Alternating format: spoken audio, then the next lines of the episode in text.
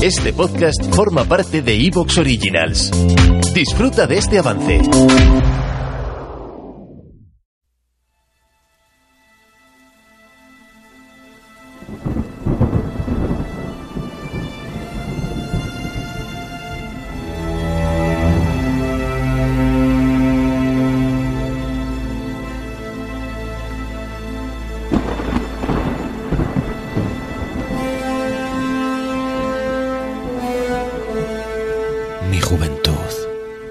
Fue sino un gran temporal atravesado a rachas por soles cegadores.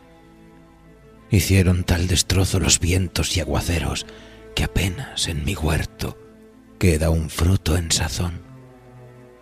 He alcanzado el otoño total del pensamiento y es necesario ahora usar pala y rastrillo para poner a flote las anegadas tierras donde se abrieron huecos inmensos como tumbas. ¿Quién sabe si los nuevos brotes en los que sueño hallarán en mi suelo, yermo como una playa, el místico aliento que les daría vigor? Oh dolor, devora la vida el tiempo y el oscuro enemigo que nos roe el corazón crece y se fortifica con nuestra propia sangre. El enemigo. Un poema de Charles Baudelaire.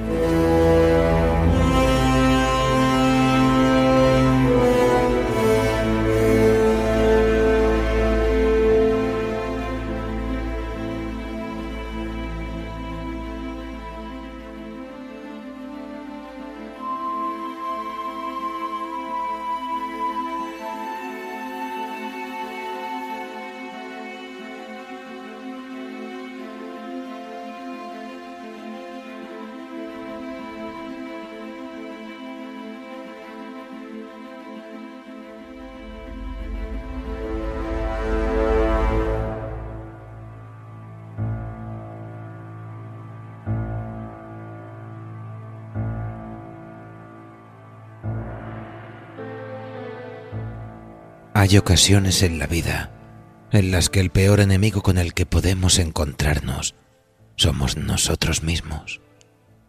A ti que te acechas en las cavernas y en los bosques, decía el filósofo Friedrich Nietzsche. Solitario recorres el camino que te lleva a ti mismo, y tu camino pasa a tu lado junto a tus siete demonios. Un hereje serás para ti mismo, y una bruja y un hechicero, un necio y un escéptico, y un impío y un malvado. En un mundo todavía por descubrir, las gentes se dieron a sí mismas el derecho a la propiedad y se preguntaron lo que era suyo, y cuando el reparto estuvo hecho, lo sabía que nacían con todo y lo sabía que nacían sin nada.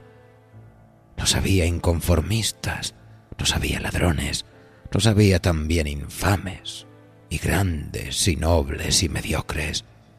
Había quienes defendían el derecho de todos a tener al menos lo esencial, a repartir las riquezas de la tierra, y a eso lo llamaron equilibrio, pues un sabio dijo que los seres humanos son buenos por naturaleza, y lo sabía que defendían lo que consideraban suyo por derecho, reclamo o tradición. Y si alguien trataba de arrebatárselo, una fuerza u otra debía intervenir. Y a eso lo llamaban equilibrar las cosas, pues un sabio dijo una vez que el hombre es un lobo para el hombre. ¿Quién llegó aquí primero? ¿Quién cuidó de estas tierras? Quien cultivó sus campos y reclamó para sí la cosecha de sus ancestros. Los unos se agolparon espalda contra espalda, se armaron, se traicionaron, combatieron unidos contra el invasor y una vez vencido el invasor, se mataron entre ellos por apenas un pedazo de barro. Y cuando no estaban construyendo murallas o fortalezas, cuando no compartían el pan o repartían las lindes, o casaban a sus hijos con los hijos del enemigo, recurrían a la ley, pues a las leyes que marcaban lo que la razón del pueblo sostiene, las llamaron costumbre, y la costumbre se hizo ley, y a la ley que los hombres habían marcado sobre la piel y la piedra, la llamaron también ley de Dios, para que nadie pudiera cuestionarla.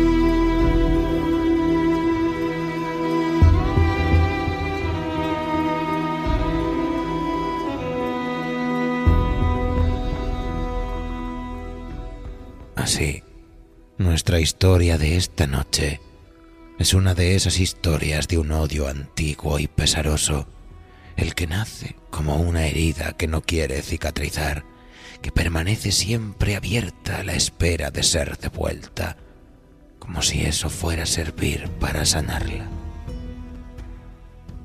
Acomódense, pues, amigos, en su cubil favorito y prepárense para un nuevo cuento clásico de invierno del maestro Saki. Con todos ustedes, los intrusos.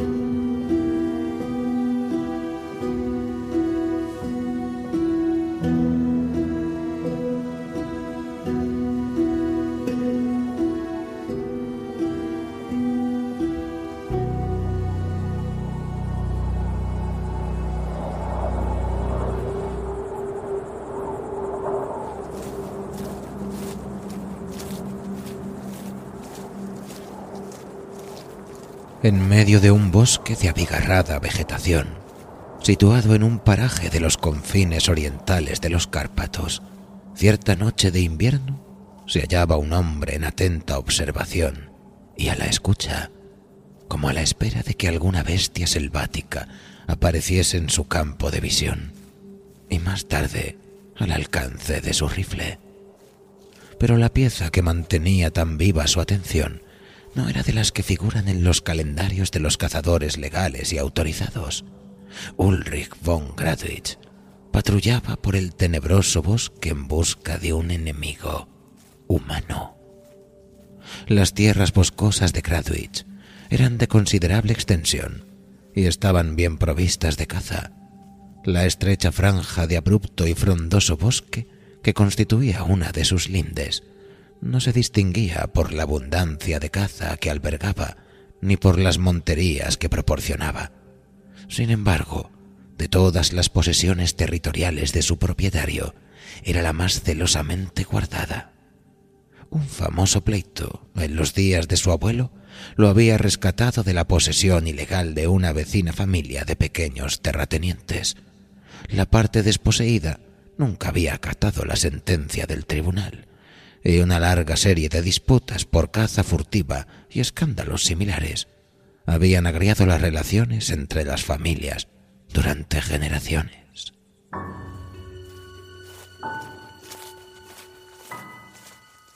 La rivalidad vecinal se había tornado personal desde que Ulrich se convirtiera en cabeza de familia. Si había en el mundo un hombre al que detestaba y deseaba todo mal, ese era Georg Snaim, el heredero de la querella, infatigable cazador furtivo e invasor de la arbolada frontera. La disensión podía, tal vez, haberse extinguido y haber sido objeto de un acuerdo de no haber mediado la malquerencia personal de los dos hombres. De muchachos, ambos ansiaban la sangre el uno del otro. De adultos, cada uno imploraba que la desdicha cayera sobre el otro y este invierno de flagelante viento, Ulrich había reunido a sus monteros para batir el tenebroso bosque, no en busca de presas de cuatro patas, sino para mantener la vigilancia sobre los furtivos que sospechaba andaban por aquellas tierras fronterizas. Los corzos, que normalmente se refugiaban en las cañadas durante las tormentas de viento, aquella noche pasaban a la carrera como saetas y había movimiento e inquietud entre las criaturas que solían dormir durante las horas de oscuridad. A buen seguro había algún elemento perturbador en el bosque y Ulrich imaginaba su lugar de procedencia.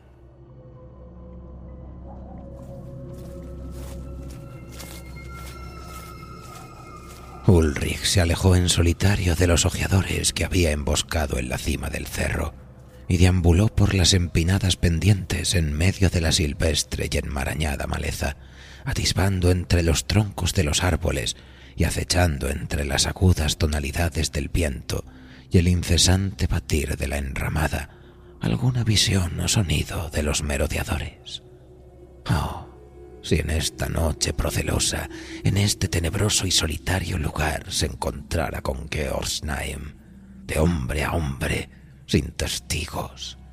Este era el deseo que dominaba todos sus pensamientos. Y al rodear el tronco de una enorme haya, se encontró frente a frente con el hombre que buscaba. Ambos se quedaron mirando durante un prolongado y silencioso intervalo. Ambos tenían un rifle en la mano. Ambos tenían odio en su corazón y sobre todo Ambos tenían el homicidio en su mente. El azar los había conducido a la posibilidad de dar rienda suelta a las pasiones de toda una vida. Pero un hombre educado en los códigos de una civilización represiva no encuentra fácilmente el ánimo necesario para disparar contra su vecino a sangre fría y sin pronunciar palabra, a no mediar algún agravio contra su linaje y su honor y antes de que los instantes de vacilación dieran paso a la acción.